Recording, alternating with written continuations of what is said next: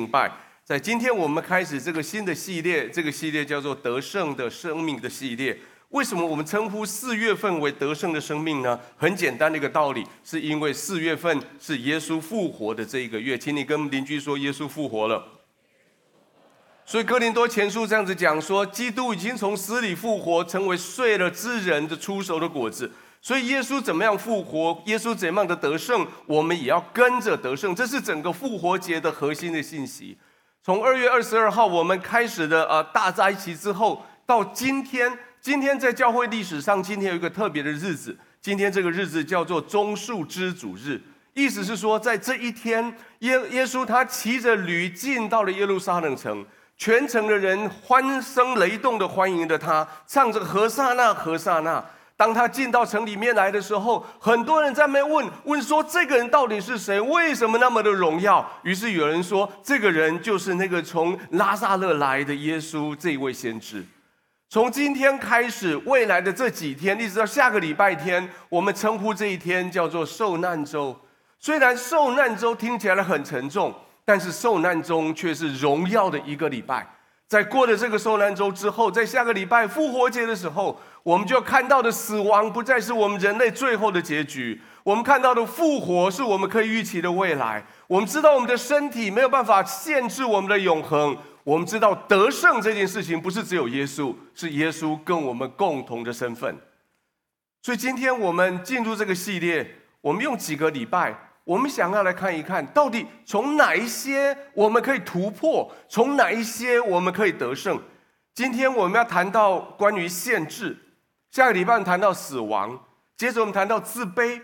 第四个礼拜谈到苦难，在这个月的最后一个礼拜，我们谈到未知。今天我们先谈到限制。限制有两种形态会出现，一种形态是出现在你眼前，阻止你继续往前的。比如说，比如说很很简单的，你的天生的条件。如果我要告诉你说，我生命的目标就是要做 NBA 的球员，我想你们一定会。笑没有关系，你可以笑，因为你的天生条件就没有 NBA 球员的那个条件，所以那是限制。有些限制是你有的先先天条件，但是你没有机会，你没有资源。事实上，后来我发现我的声音蛮可以去当广播员的。后来我发现我失去了机会跟资源，所以现在我勇敢的在做我的晚安深呼吸。你有天生条件，你有资源，可是有时候你没有技术，对吗？我们相信中间有许多参加各种球类竞赛的人，不管是高尔夫球、是网球、是是羽毛球，你知道，当你打输人的时候，心里不爽的时候，你第第一件事情你想干嘛？换一支球拍，对吗？换一个球杆，对吗？换一双球鞋。等到你花了钱去买了那些东西以后，你发现那个不是问题，问题是什么？问题是你没有技术。好了，你有天生条件，你有机会，你有你有这些技术了，可是环境不允许，你也受到了限制。如果你有一部兰博基尼，它可以从零到一百，可以二点八秒就可以展现。你想象今天你开上二高，或是一高，或是三高。想象在这个年假期间，一部这么伟大的车，几千万的车就卡在车阵里面，它没有那个环境让它可以往前冲。这些如果我们把把这些环境改变了，把文化改变了，把技术改变了，把一些东西改变，还有可能可以做一些突破。可是第二种限制就比较难。第二种限制是在你后面的，过去你生命的经验。过去你所生活的那个环境给你的教导，还有你的经验、你的教导，放在你大脑里面的那些很坚固的、大脑里面很固执的那些浊、焦灼的那些的思考，那些的思考限制了你往前看，限制了你往前面你的生命的发展。所以今天。今天我我我想用一段，也许你你看过经文，但是你没有好好的去好好的仔细读的经文。最近我爱上了一种读经的方式，就是我看到了一段经文，然后我就从头到尾不断的读，不断的读，不断的读，前后左右的读，然后从中间慢慢读出一些东西来。我今天我要给你用来谈论这件限制事情的是今天的主题人物，叫大卫。大卫他一生有七十年，他从十几岁被暗立，一直到三十岁，他成真的成为犹大王。可是他只是在北边的犹大做王，等到在那边做了七年半的王之后，他来到南边的耶路撒冷，终于将全国给统合起来。他就在耶路撒冷做了三十三年的王。大卫的这一生非常的精彩，我我期待你可以有机会好好的去读他的一生的故事。他这一生的故事的里面有好多高低、高高低低的起伏。到最后，《使徒行传》对于大卫的一个评论，说大卫说神说大卫他是合我心意的人。也许如果你把回去看看大卫的生命，大卫生命里面有好多他很凄惨的、他很犯错的地方。你会说，为什么大卫明明都犯错了，还合神的心意？后来我相信，我相信一件事情，《使徒行传》在讲的合神心意，在说的并不是大卫所做每一件事情都合上帝的心意，都做得很好。合神心意的意思是，上帝发现只有这个大卫在旧约的时代，只有他最了解到底弥赛亚是谁。从大卫的写作的里面，从大卫的诗篇的里面。我们在未来，在现在这个礼拜前几个礼拜，我们不断的引用大卫所写的诗篇，因为大卫所眼中所看到的弥赛亚，就是真真实实的在耶稣的身上发现。所以，如果你要问基督论到底谁讲的最清楚，大卫胜过胜过胜过呃亚伯拉罕，胜过摩西，是大卫最理解神的心意，关于弥赛亚这件事情。而在今天这个故事里面。有另外一个主角，这个主角是个物件，这个物件我们称呼它叫做约柜，长一百二十五公分，高七十五公分，宽七十五公分，大概比这个讲桌再大一点点。上面有一个盖子，那上面的盖子是纯金制作的，那个盖子叫做施恩座。那他们相信神的同在就在盖子上面那两个基路伯翅膀相接的那个空间里面，神就在那里。而就在那个盒子的里面，放的是大呃，放的是摩西手上从神所领受的那个石板，写十诫的石板。当以色列人进入埃及之后，这个这个约柜就被安置，安置在示罗，没有在耶路撒冷，在耶路撒冷北边三十公里一个城市叫示罗。他们把摩西的帐篷给架起来在那里，把约柜放在那里，这么一放，放了三百年。在那三百年期间。示罗成为以色列人他们敬拜神的中心。你读到了撒母耳小时候去遇到神的地方，就是在示罗。等等这些的故事都发生在示罗那三百年四世纪的古的的时代。后来等到旁边的人开始过来攻打以色列人的时候，特别是那些非利士人，这些这些以色列人真的很可爱。他们想说，既然上帝在这里，为什么我们打仗不能带上帝去？所以他们就将约柜扛出来当做武器用，你知道吗？他们就扛约柜进去战争里面去跟非利士人打，当然结果很知道打败，所以连约柜都被菲利斯人给扛走了。等到菲利斯人把有以色列人最重要的法器给移来的时候，菲利斯人好高兴哦。一开始每一个村子都抢着要，结果到了一个村子又发现这个约柜一来，我们村子人就生病了。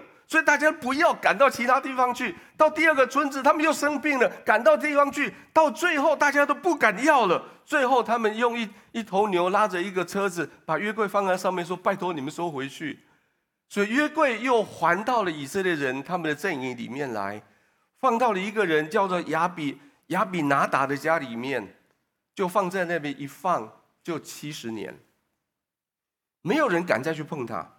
大家想说，糟糕了，神怎么了？我们跟神的关系怎么样了？所以示罗的那个摩西的帐篷里面空着，没有约柜。约柜现在在民间，在亚比拿达的家里面。七十年过完以后，大概就是刚刚看到的大卫的大卫的年代。他在他在耶路撒冷登基之后，大概十年左右。那大卫想到了一件很重要的事情。他说：“现在耶路撒冷已经是我政治的中心，示罗那个帐幕现在是空着的，代表神同在的约柜现在在民间，所以大卫头脑里面想起了，我需要把这三个东西整合起来。我期待耶路撒冷不仅仅是政治中心，同时是众人的众人的宗教信仰的中心。所以他开始了撒母记下的第六章的这一个行动。在这个行动里面，我们要看到几件大卫他突破他的限制，突破生命的限制，他得胜的一些经验。第一个事情，第一件事情是大卫他跳脱以前的经验，他突破生命的限制。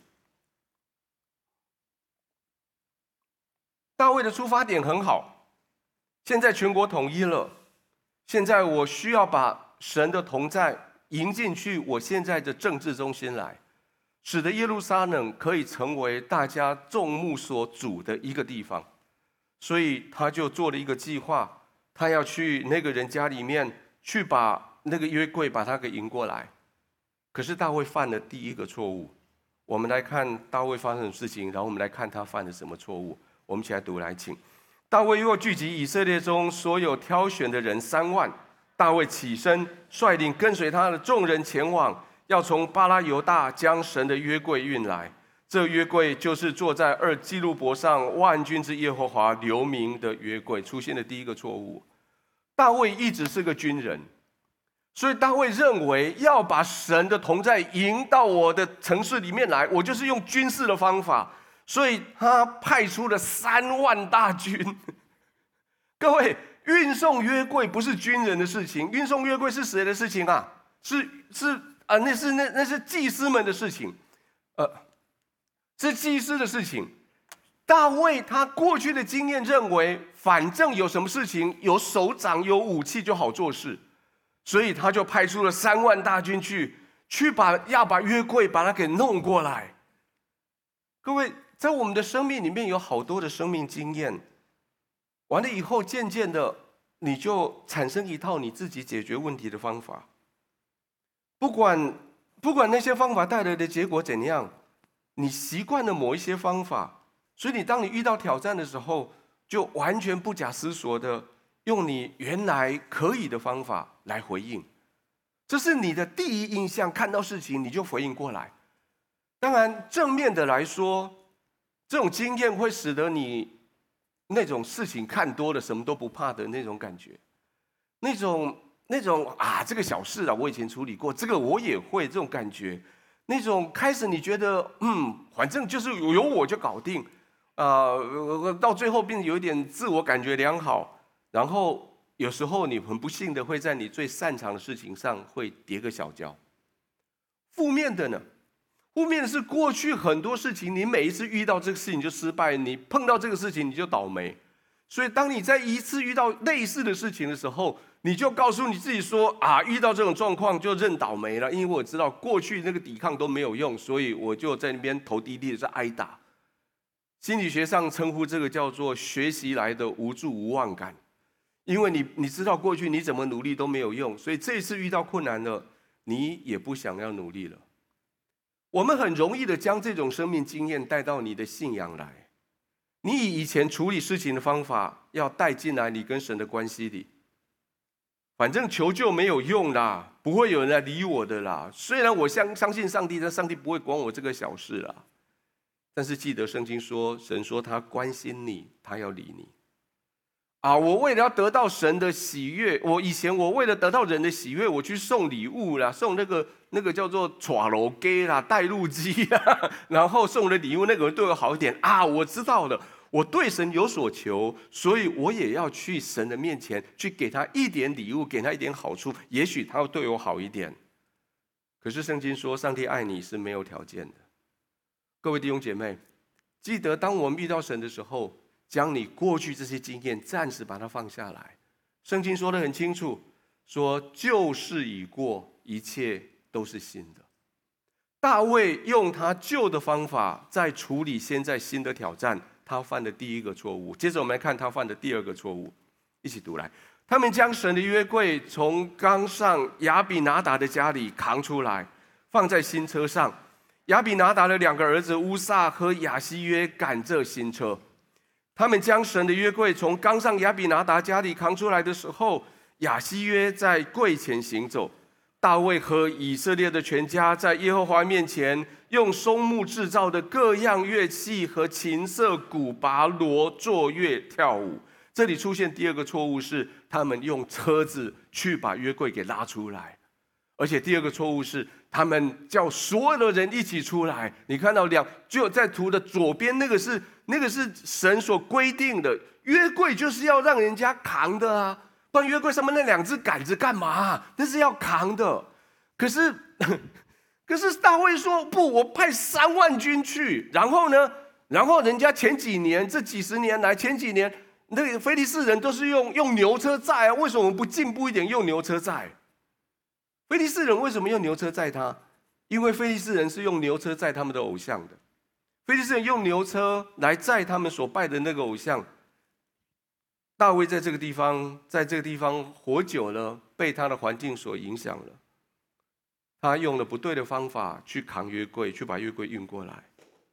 我们每天生活的这个环境，其实你要很小心，因为这个环境里面有太多你看的习以为常的东西。别人事情都这么做，我跟着做有什么不可以？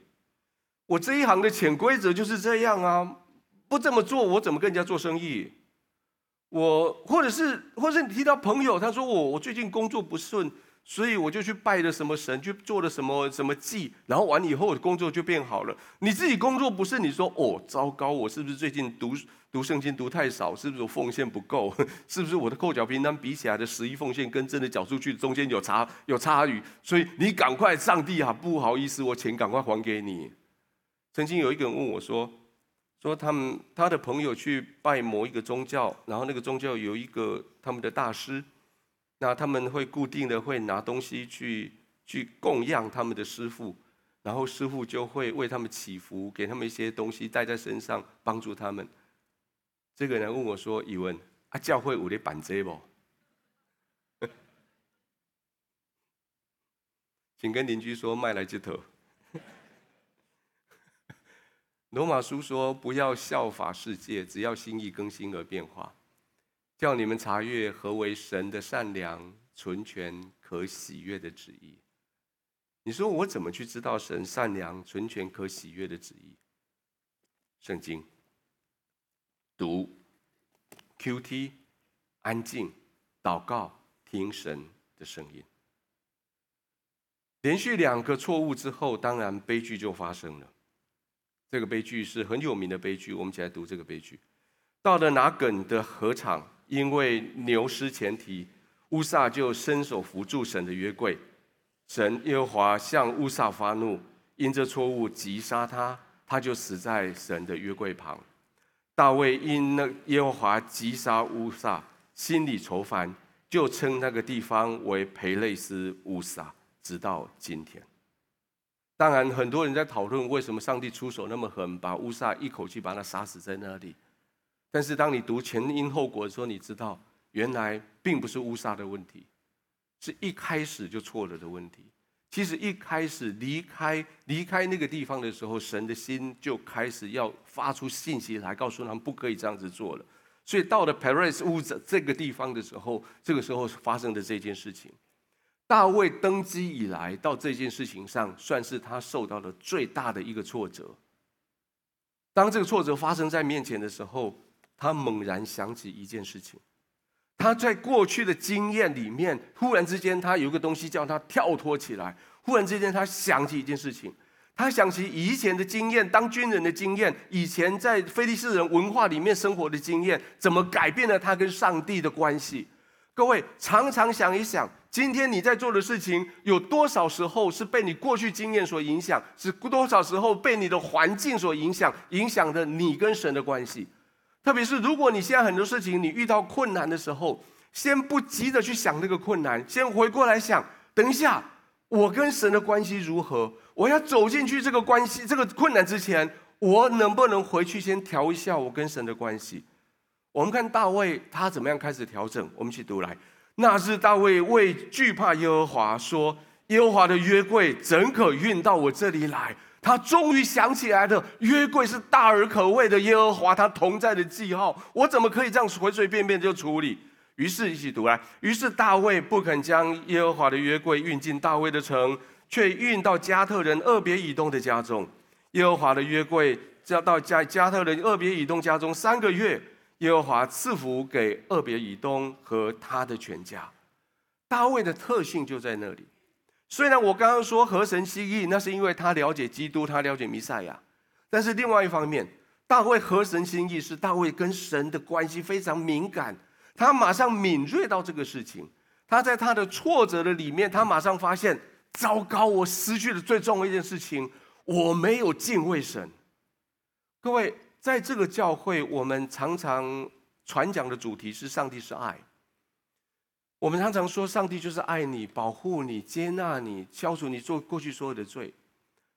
有时候我们会把上帝讲的好像好像很慈祥的圣诞老公公，你可以爬到他的腿上，你可以躺在他的怀里，无聊的时候你还可以拔他的胡子。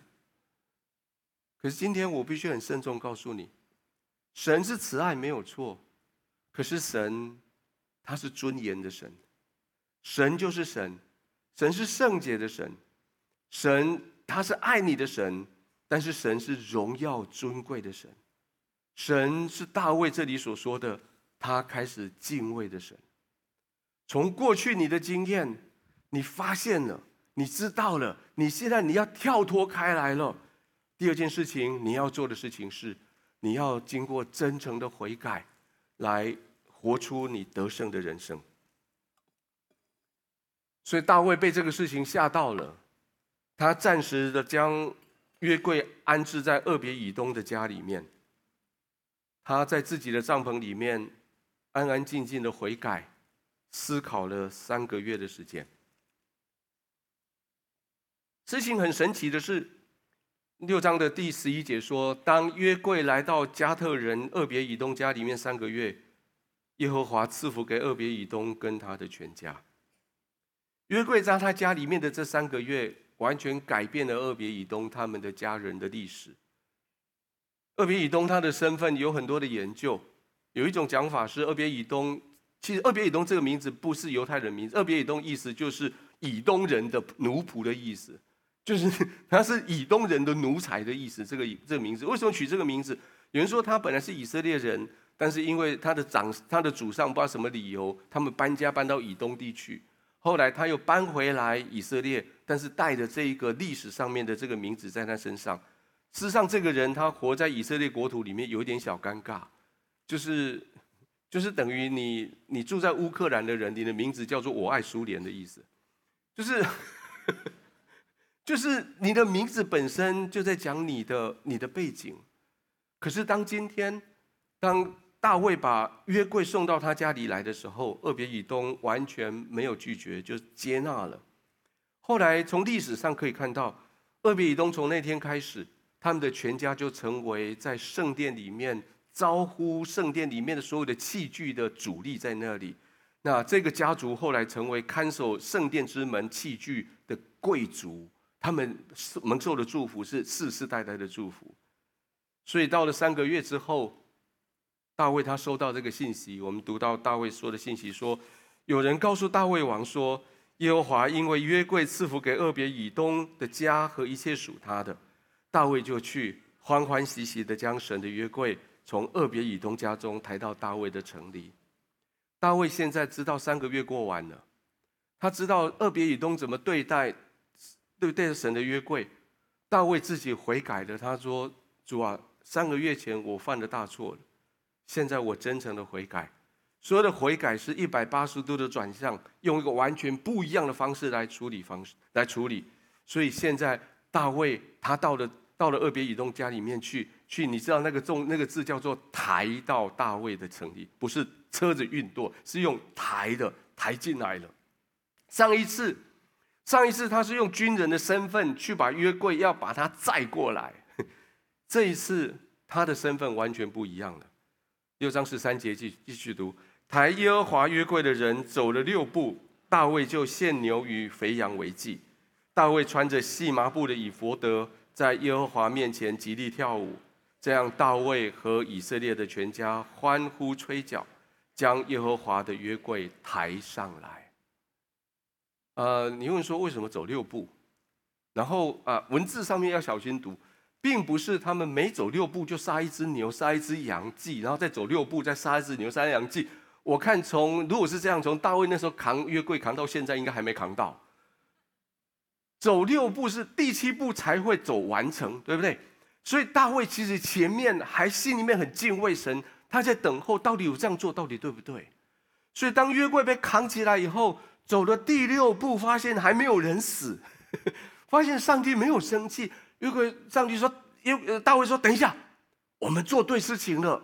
可是，在第第七步踏上去之前，我们先把该献的祭先献上，跟神和好。”所以献了祭，第六步之后开始往前走。你发现大卫在这一段经文说，大卫他不穿军人衣服了，他穿上细麻布的以弗得，那是祭司在穿的衣服。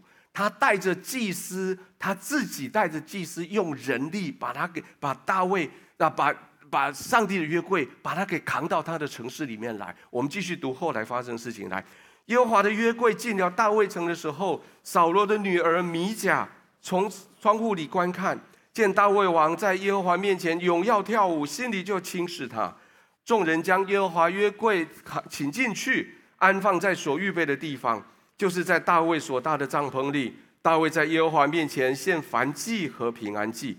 大卫献完了燔祭和平安祭，就奉万军耶和华之名给民祝福，并且分给以色列众人，无论男女，每人一块饼、一块肉、一个葡萄饼。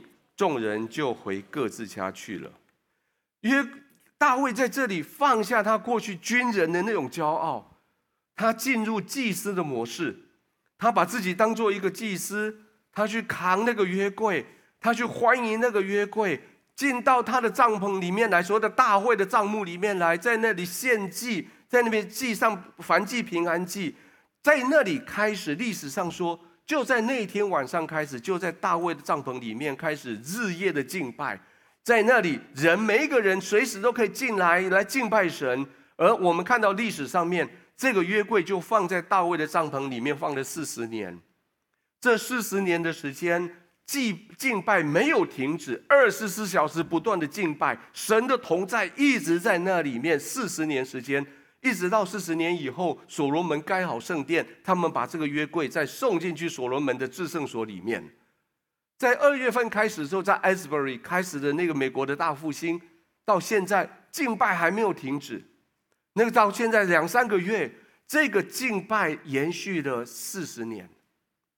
大卫这种真诚的悔改，改变他的生命未来的方向。本来他只是个君王，现在。神容许他用祭司的身份来敬拜他。其实有人用大卫来隐喻耶稣。大卫身上是个君王，是个祭司；耶稣的身上是个君王，是个祭司。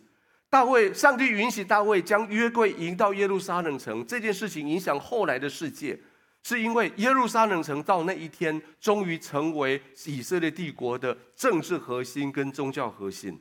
以色列的耶路撒冷从那天开始成为所谓的永不消灭的国家的一个城市。大卫后来还从神领受了另外一个更宝贝的礼物，上帝把圣殿的蓝图也交给大卫，告诉大卫说：“你手上沾满太多人的血，你不能盖圣殿，但是你可以给所罗门准备准备那些那些材料，让所罗门来为你盖圣殿。”弟兄姐妹，我们从这里看到一件事情是。不要被你所以前所犯的罪、犯的错把你辖制住了。很多时候，撒旦魔鬼会不断的提醒你过去犯了什么错，说你已经没有机会了，说你最好的事情都被你搞砸了，说你前面没有机会了。几年以后，大卫回应这种想法。大卫他犯了下一个错误之后，就是犯了奸淫那件事情之后，他说：“神所爱的祭就是哀伤的灵，神啊。”哀伤痛悔的心，你不轻看。没有说我们会犯错，但是耶稣在十字架上面，耶稣为我们付上所有的代价。我们必须为我们过去所犯的错，会觉得后悔，觉得哀伤，觉得难过。但是我们要为过去的犯错，在神的面前要接受原谅。基督徒啊，很多时候你已经习惯认罪，不断的认罪，不断说我错了，不断我错了。可是你不习惯上帝跟你说好，我饶恕你。你不断跟上上帝，我错了。上帝说：“我好饶恕你。”上帝，我错了，我饶恕你。上帝，我错了，我饶恕你。上帝，我错了，你知道再下去，上帝就说：“你再你再不不接受我的饶恕，我就生气了。”圣经说，当上帝说他饶恕你的时候，是一张纸上面原来的地方已经找不到原来的痕迹了，叫做整个抹除的痕迹。上帝饶恕你。并不是在你这一张印出来的表单上面的错字上面用立可白把它涂上去而已。你知道，当你拿到一个文件上面有立可白，你会做什么事情吗？对吗？你会你会拿出来对哦，前面你是犯了什么蠢事啊？哦，你会看他原来的错是什么？但是当上帝说他原谅你的时候，是你拿到的这张纸上面完全没有任何的痕迹。各位想想看，我我我想我稍微停下来。我们中间有某有有没有哪一些人，在过去你犯的那个错，到现在你还耿耿于怀？别人都已经跟你说没关系了，事情都已经过了那么久了，可你的心还是没有办法饶恕你自己。也许，也许你曾经得罪你的配偶。也许你曾经对他不忠实，也许你曾经对他不诚意，你有一些欺骗。也许你曾经在金钱上面有一些不清楚的地方，有些债务上面的纠纷。也许你曾经在过去你设计去陷害别人，你去欺骗别人来达到某一个目的。或许你曾经做某一件生意不老实，你处理某一件事情你有私心。甚至也许在你读书过程中间，有几个考试，其实你是作弊通过的。这些事情事实上都已经过去了，而且神说他不再纪念，也没有人再拿出来谈。可这些事情就像大卫一样，大卫当时第一次害得乌撒死的那件事情一样，这件事情或许还在你的心里面。撒旦魔鬼就是会用这种机会会控诉你，说你是不洁净的，你是不纯洁的。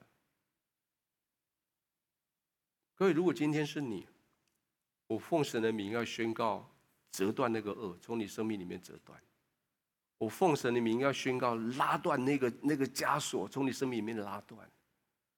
你诚心的悔改，在神面前，你就跟大卫一样，可以活出得胜的人生了。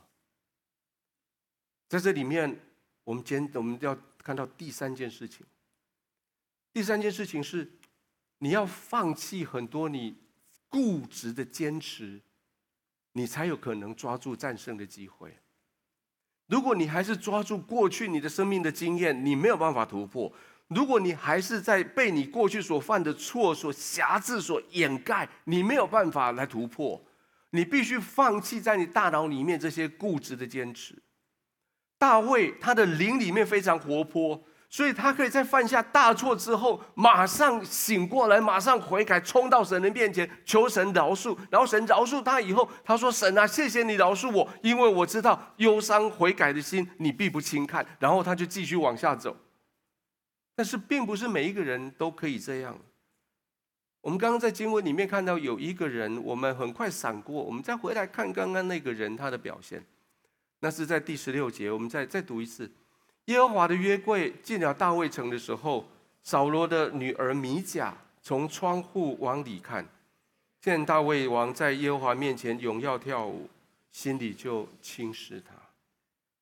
大卫是国王，大卫进行了这个后来改变他的历史的这件事情。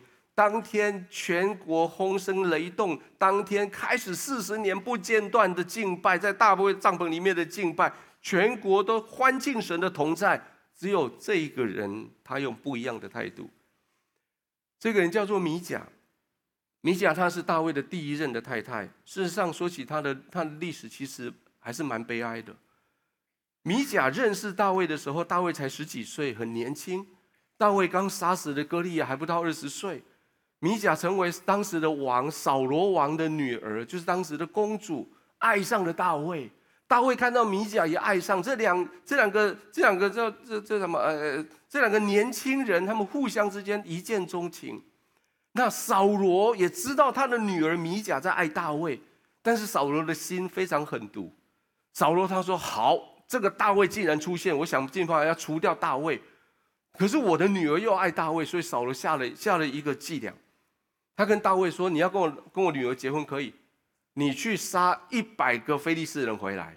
如果你一个人可以去杀一百个人回来，我女儿就嫁给你。’哎，大卫真的就去哎，为了那个叫爱情啦，搞蒙阿波的嘎奇，你知道？大卫就为了爱情，大卫真的就冲出去。你想，如果你是米甲，哦天哪！各位女生，如果现在一个男生送个蛋糕给你，你就要以身相许，为他生小孩了，对不对？大卫为了要爱他，去杀了一百个非利士人呢。你这后面扫罗的阴谋是什么？大卫只此去保戏耶，但是大卫没有死。等到他跟米甲结婚以后，米甲跟大卫真的相爱，而且米甲爱大卫胜过爱他的爸爸。直到后来，扫罗看到大卫越看越不顺眼，所以想要杀他。追到他们住的地方来，米甲还骗他爸爸，米甲还帮助大卫从窗口溜走，还骗他的爸爸。当然，他的爸爸当然更生气了。他爸爸要做了一件真的更不像爸爸在做的事情。扫罗王竟然说：“好，既然我女婿跑掉了，那你跟他的婚约解除。”所以就把米甲再把她嫁给另外一个人。另外一个人有一个很特别的名字，那个名字叫做帕铁。我们是怕老婆，为什么不怕老婆？叫怕铁，叫做怕铁。那个人叫帕铁，扫罗就把他女儿就改嫁给他，然后就你知道，如果你知道米甲多苦毒的一个人呐、啊，多么苦的一个女孩子，她不能够，难怪她后来没有办法跟上跟大卫一起来敬拜神。当全国轰声雷雷动的时候，米甲的苦读使得他坚固固执的想法。使得他能眼的看到当天大卫正在做的事情，他认为一个国家的国王就该像我老爸那样子的，很多的心计，很多的筹谋，不该像这个大卫一样穿着那个那个祭司的衣服在那边跳舞，而且圣经说他在那边舞咏耀跳舞，其实是一个是一个很呃很客气的描述的方法。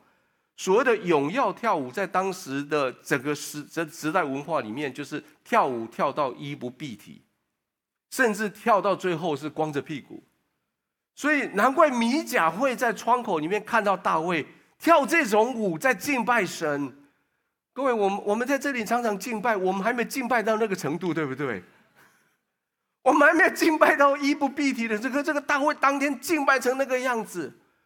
各位，在我们的生命里面有很多的坚持，会使得我们失去得胜的机会。而在你的两个耳朵中间的这一块这个地方，成为你的大脑的，成为你的心的，就是你生命最大的限制。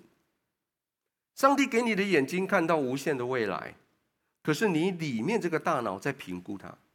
上帝给你的眼睛看到神迹奇事出现在你眼前。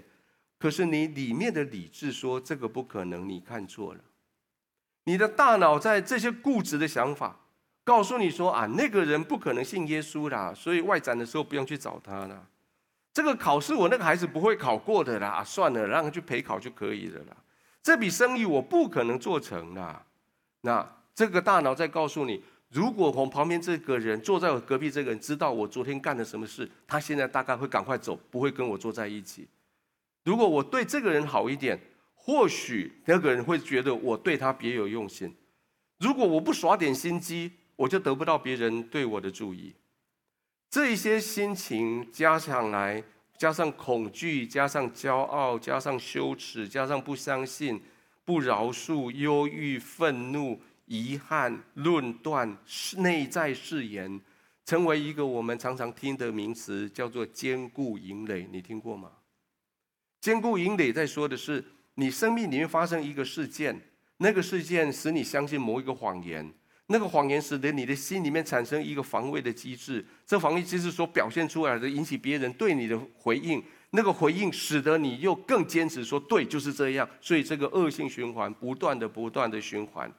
这些你对待别人对待的方式，可使得你的那个坚固营垒更加的严重。这些东西就在你的心里面，成为一个又一个的碉堡，而你的仇敌就躲在那里面。在战场上的碉堡最恐怖的就是这里，你放眼看去，看起来整个大地没有任何一个敌人的踪迹，你以为安全了，你就走上去，没有想到在那个地方有个碉堡，里面有一支枪，就把你打死了。米甲的人生经验，在他的生命里面建造了无数的坚固堡垒，这些坚固营垒。所以，当大卫高高兴兴的迎着约柜回来的时候，又很兴奋的带着那些礼物回来要祝福他的家人的时候，刚刚不是说大卫就祝福所有的人吗？然后大卫就带着剩余的礼物回到他家里面来。我们继续读大卫他发生什么事情来。大卫回家要给眷属祝福，扫罗的女儿米甲出来迎接他说：“以色列王今日在仇纯朴的婢女眼前露体。”如同一个亲贱人无耻露体一样，有好大的荣耀啊！哦，这句话好酸哦。说以色列的王连衣服都穿不好，就在街上光着屁股在那边跳舞。哇，你这个好大的荣耀啊！各位，坚固营垒不是一块砖头造成的，你不会拿着一块砖头说，这是我的堡垒，不。坚固营垒是一块砖加一块砖加一块砖，后来砌造起来的。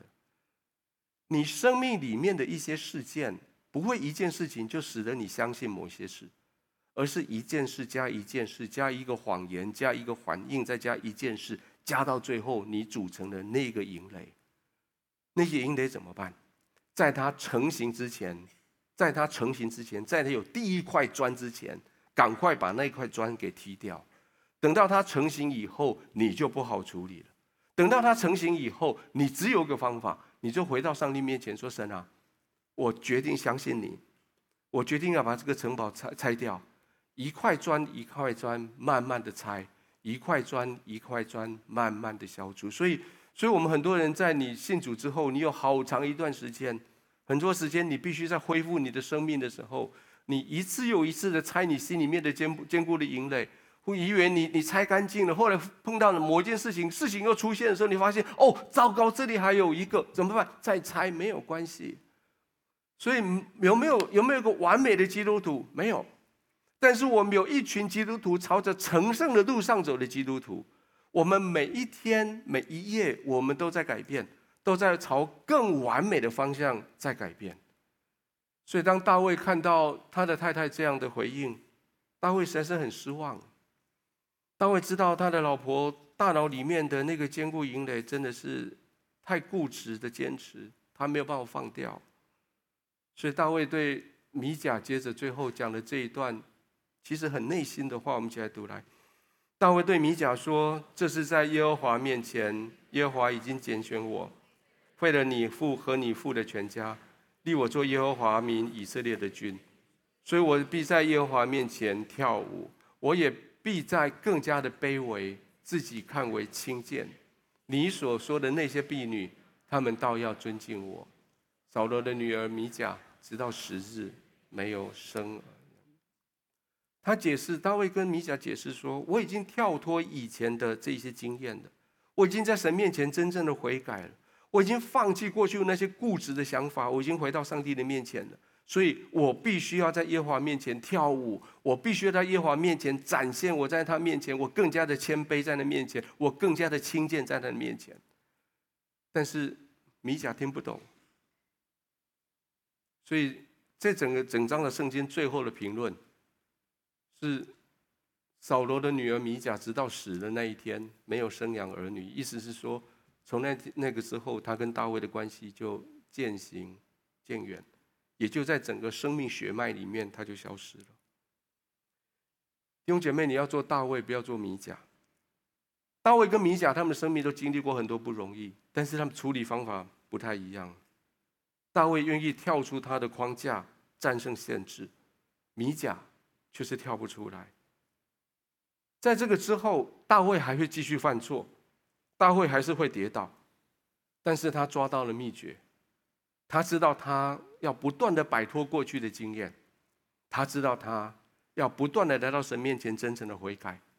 他知道他必须放放弃过去那些固执的坚持，才能够得到胜利。大卫可以做得到，我相信圣灵帮助你，你可以做得到。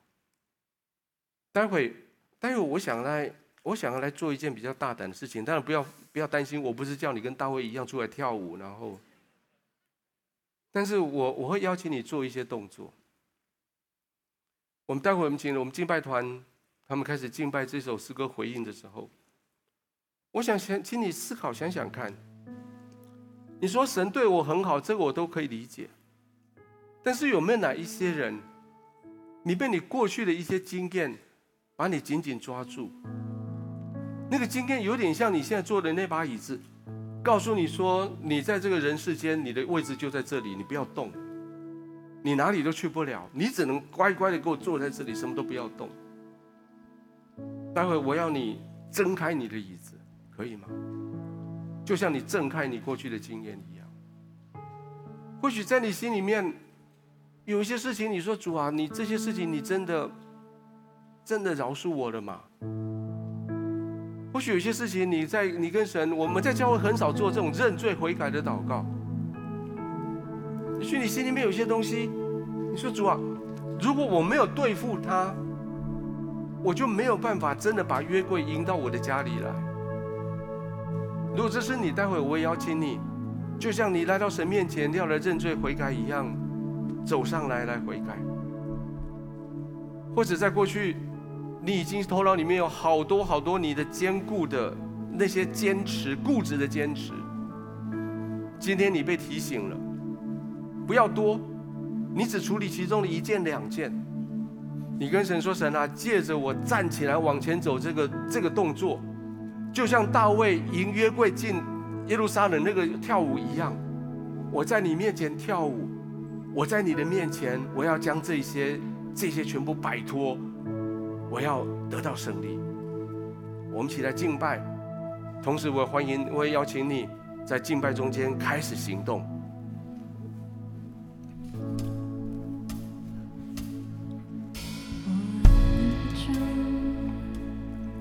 因你怜悯永不止息，我一生交托在你手中。清晨，当我睁开双眼，直到我。有没有哪一位会被你过去的经验紧紧抓住了？离开他，站起来往前走。有没有哪一位被你的罪所紧紧的呵护在你心里面的，带到神的面前来？有没有哪一位你的大脑里面那些坚固的营垒，那些固执的想法，使得你没有办法突破的？借着动作，借着往前走的行动，站出来。说：“神啊，我要在你面前跳舞踊跃，我要在你面前敬拜你，因为你是值得我敬拜的神，你是我的神，你爱我，我谢谢你。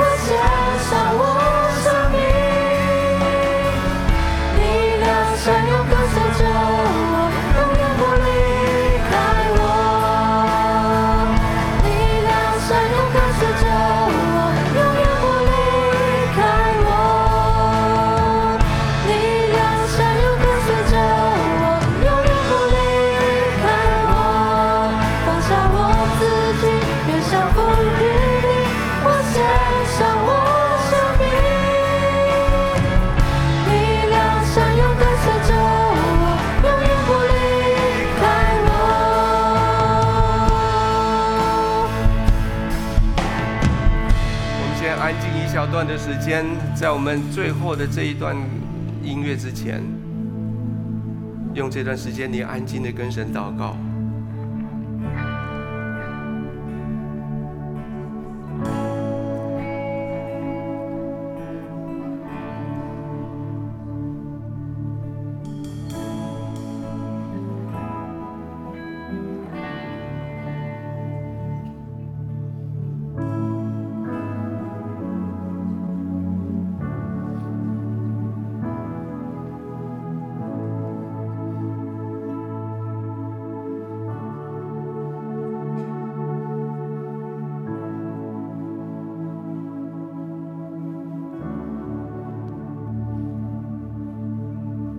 谢你不容许我们被过去的经验紧紧抓住。谢谢你无限的慈爱，永远欢迎我们回到你的面前来。谢谢你无限的包容，永远饶恕。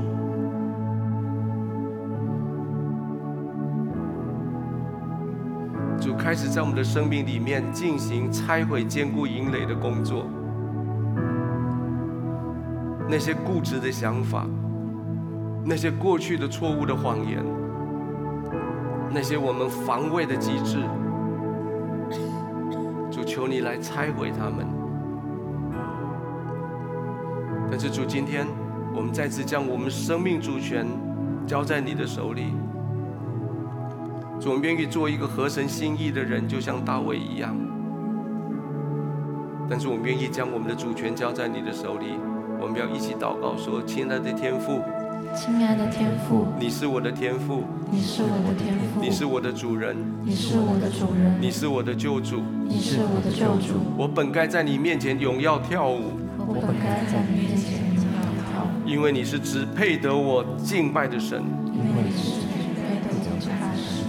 谢谢你赦免我过去所犯的错，谢谢你赦免我过去所犯的错，饶恕我所有的罪。”饶恕我所有的罪，带领我前面的道路，带领我前面的道路，突破我过去的经验，突破我过去的经验，放掉那些坚持的想法，放掉那些坚持的想法，来到你的面前，来到你的面前，完全得胜，完全得胜。奉耶稣的名祷告，奉耶稣的名祷告，阿门。阿门。我一生一世是不。哦，我祝你对我真好，我生命所有的气息，我要歌颂，力量闪到永远。再一次说，我一生，我一生